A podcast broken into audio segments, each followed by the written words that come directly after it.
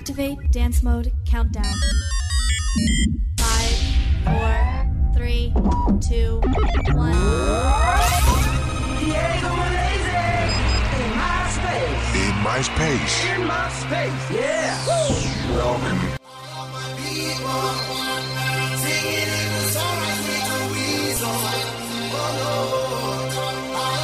聚焦体育盛事，关注体 坛动向，纵横最新鲜热辣校园体育，与您分享体坛的激荡。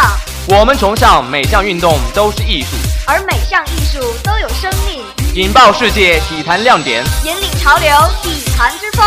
您现在的坐标北纬快乐无极，东京运动无限。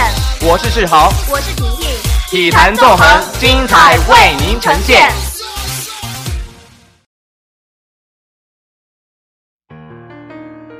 专家称，林书豪已坐稳第六人，心计若打分位，可首发。国足前瞻奔赴魔鬼客场战苦主，保平争胜来庆生。等待一千四百六十八天，梦想照进现实。你好，里约，中国男篮来了。国锦赛，小特马奎尔爆冷出局，中国七将晋级正赛。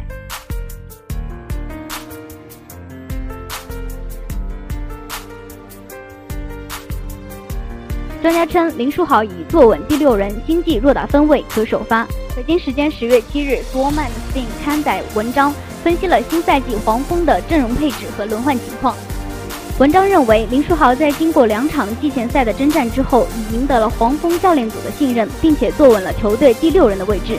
未来，如果书豪能够适应在控卫和分位之间不断转换的新角色，那么他甚至有机会进入先发阵容，与肯巴沃克搭档。截至目前，黄蜂已征战了两场季前赛，并且取得了两连胜。而作为球队新援，林书豪的发挥也得到了外界的认可。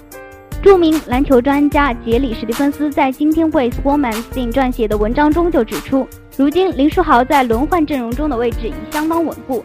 在即将进入新赛季的时候，林书豪已被视作了球队第六人。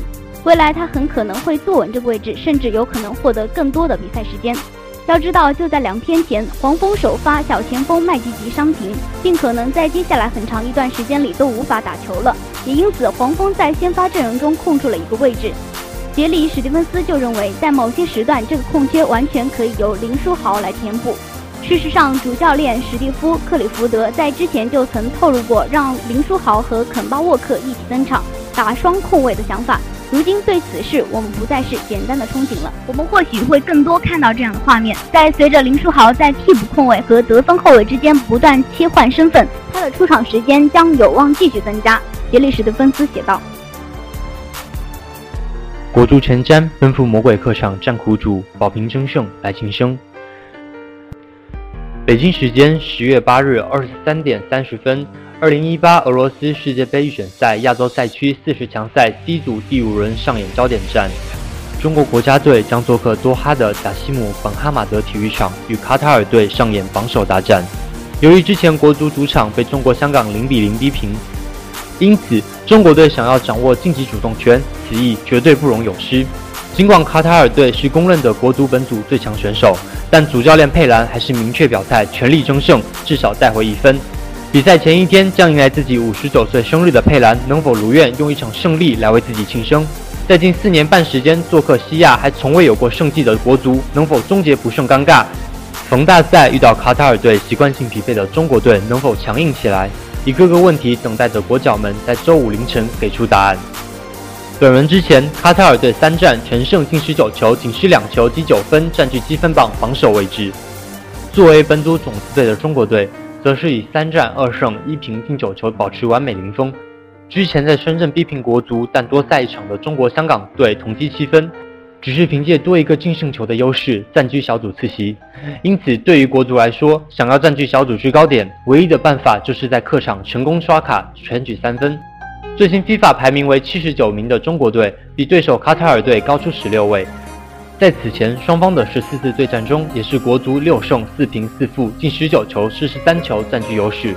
但是最近三次过招卡塔尔队二胜一平不败，且全部零封国足。在世预赛赛场的七次交锋，同样是卡塔尔队三胜三平一负，占有一定的心理优势。实际上，国足在此前四次做客多哈，面对卡塔尔时三平一负，尚未能够取得过胜绩。实际上，中国队最近一次在世界杯预选赛中输球也是在多哈。二零一一年十一月十一日，国足在哈马德大球场与拉克队交锋，结果在第九十二分钟丢球遭对手五十绝杀，零比一落败，最终也举步二零一四年世预赛亚洲区二十强赛。更令人感觉信心不足的是，自从二零一一年一月八日在卡塔尔亚洲杯二比零击败科威特队后，国足在西亚地区打了七场比赛，战绩是一平六负，完全落得下风。而不胜的开始就是零比二输给卡塔尔队。佩然赛前特别强调，我们必须完全适应中东的环境，需要做好困难的准备。目前多哈不仅是高温天气，并且湿度很大，尽管比赛是在当地时间十八点三十分开踢。但卡塔尔的经济状况波动性很大，实在难以预料。不过，在比赛前一天将度过自己五十九岁生日的佩兰认为，在外界条件更加苛刻的情况下，对于一支球队提高整体战斗力、磨合整体战术，这是很有好处的。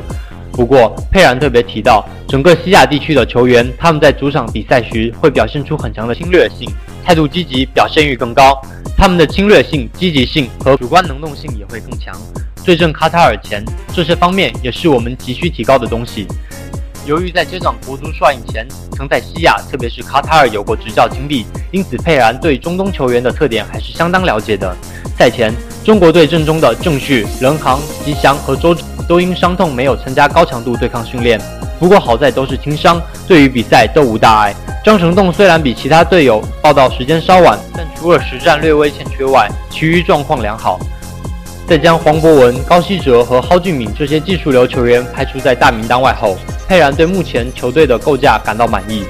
当然，略微令人担心的是，国家队放出的讯息是佩然对此役的指导方针是特别重视防守，确保先不丢球。法国人希望可以在先稳住防守的前提下，通过反击寻找破门机会。巧合的是，卡塔尔国内媒体《体育报》就特别，中国队的软肋就是进攻力不足。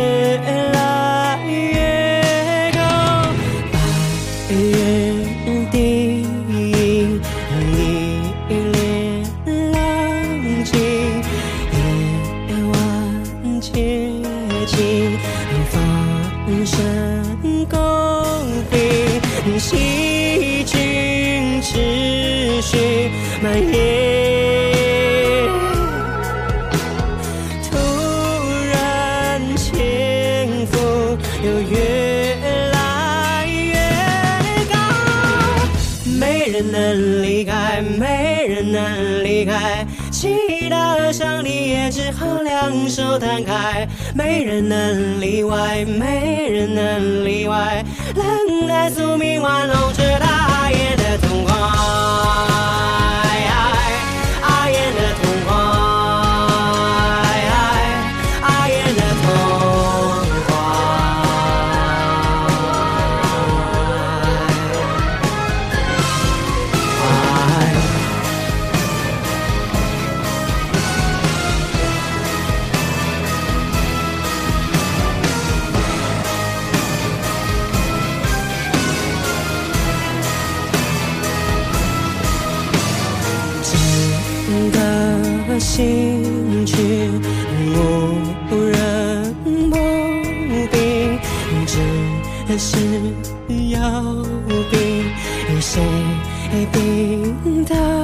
得起。细菌持续蔓延，突然潜伏又越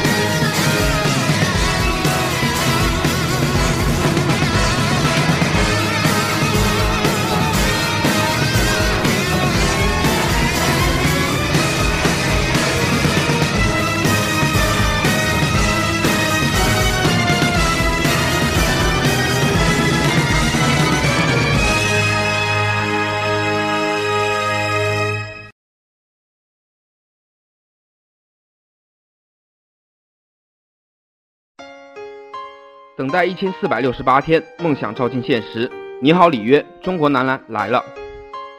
梦想照进现实，中国男篮直通二零一六年奥运会。里约，我们来了。等待了一千四百六十八个日夜，中国队终于重回亚洲之巅，史上第十六次捧起亚锦赛冠军奖杯。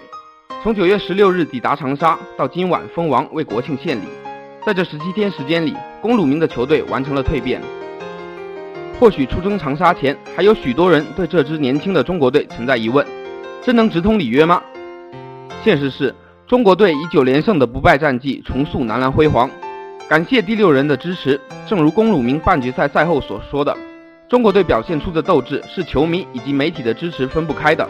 小组赛次战二十分逆转韩国队，观众们高唱歌唱祖国。半决赛结束前三秒，当哈达迪披着毛巾走出球员通道时，现场七千名观众齐唱《龙的传人》，同时挥别伊朗王朝。二零零七到一三年这四届亚锦赛，伊朗队三次封王，而现在，伊朗队建造的亚洲王朝坍塌了。这支中国队平均年龄二十四岁，或许是史上最具天赋的男篮，平均身高两米零三，是本届亚锦赛身高最高的球队。十二人中四人身高超过两米一十。另一方面，只有四人打过上届亚锦赛，也就是有八人首次代表男篮征战洲际大赛。就是这支新中国男篮在长沙展现出的天赋和血性，与过往几届男篮相比，这支中国队更让人自豪和激动。二零一四年二月，当中国篮协宣布龚鲁明重掌教鞭时，外界对这位功勋教练还有些质疑。二十个月后，龚指导对中国队的改造有目共睹。他在上任后强调体能和投篮，同时严格治军。结果是，本届亚锦赛中国队是体能最好、身体对抗最强的球队。即便是面对伊朗队，中国队也能依靠高强度的对抗和身体接触占据优势。别忘了，当周鹏的女儿在小组赛期间生重病时，龚鲁明主动给男篮队长放假，赢得了民心和信任，所以必须为龚指导点赞。这也许是有史以来最团结的中国男篮，每个人都以团队利益为先。半决赛对阵伊朗队时，当哈达迪主动挑衅赵继伟时，身为老大哥的阿联主动为小弟出头，怒推伊朗队大佬。在周鹏遇到困难时，所有人都站出来给予队长鼓励和帮助。周鹏在战胜哈萨克斯坦队后，动情地说道：“我们这个团队有两年时间了，我想和大家在一起，想为这个团队做出贡献。这支球队需要我，我不想因为自己私人的事情让团队受到伤害。这个团队给了我很大的帮助，每个人都在鼓励我，我要感谢这个团队。”永远别低估一颗冠军的心。要知道，在兵败马尼拉和折戟仁川后，中国男篮对本届亚锦赛冠军的渴望超过了任何人和球队，让伊朗黄金一代正式从亚洲王座上退出。这支中国男篮又在决赛中击败菲律宾队，完成了王朝归来最后的绝杀。作为亚锦赛史上夺冠次数最多的球队，中国队曾成就五连冠和四连冠的伟业。而现在，随着周琦、郭艾伦、赵继伟等新一代的横空出世。年轻的中国队已展现出重掌亚洲霸权的实力。你好，中国王朝，又见面了。国锦赛，小特马奎尔爆冷出局，中国七将晋级正赛。北京时间十月四日，二零一五年斯诺克国锦赛资格赛战罢，本届资格赛爆出大冷门，超新星特鲁姆普零比六不敌韦德，苏格兰名将马奎尔二比六输给萨坎姆，两位顶尖选手无缘中国大庆进行的国锦赛正赛。中国军团中，傅家俊领先，七将挺进正赛，而丁俊晖、梁文博、钱鹏飞的资格赛安排在正赛阶段进行。斯诺克国锦赛是仅次于世锦赛、英锦赛和大师赛后的斯诺克第四大赛事，在成都连续进行了三届比赛后，本赛季国锦赛仪式大庆进行。根据国锦赛的赛制，所有选手都将进行一轮的资格赛后才能征战正赛。特鲁姆普、马奎尔无缘正赛。特鲁姆普曾经在2012年夺得首届国锦赛冠军。不久前，上海大师赛上，特鲁姆普曾经打进最后决赛，但不敌黑马威尔送屈击亚军。前两局缠斗都是特鲁姆普落败，第三局开始韦德进攻打出高水平，连轰单杠63、82和62分，5比0领先拿到赛点。大比分落后的特鲁姆普无心恋战，韦德再胜一局，从而以总比分6比0击败特鲁姆普，爆出了国锦赛资格赛最大冷门。苏格兰名将马奎尔在资格赛对手是泰国选手散康姆，开局阶段各胜一局，战成一比一平后。随后比赛，散康姆掌控比赛主动权。尽管马奎尔一度轰出单杠九十四分，但散康姆最终六比二胜出，挺进正赛。中国七将进正赛，曹宇鹏资格赛对手是哈菲尔德，比赛进行的一波三折，哈菲尔德连轰单杠一百一十一和一百三十六分，两杆破败。但曹宇鹏三杆五十加和一杆破百，最终六比二胜出，挺进正赛。小将周跃龙对手是布尔德，一比一平后，周跃龙连胜两局，三比一领先。随后周跃龙一路领先，最终六比四胜出，挺进正赛。肖国栋资格赛对手是威特颂，首局轰出单杠五十六分胜出，始终占据比赛主动。肖国栋六比零挺进正赛。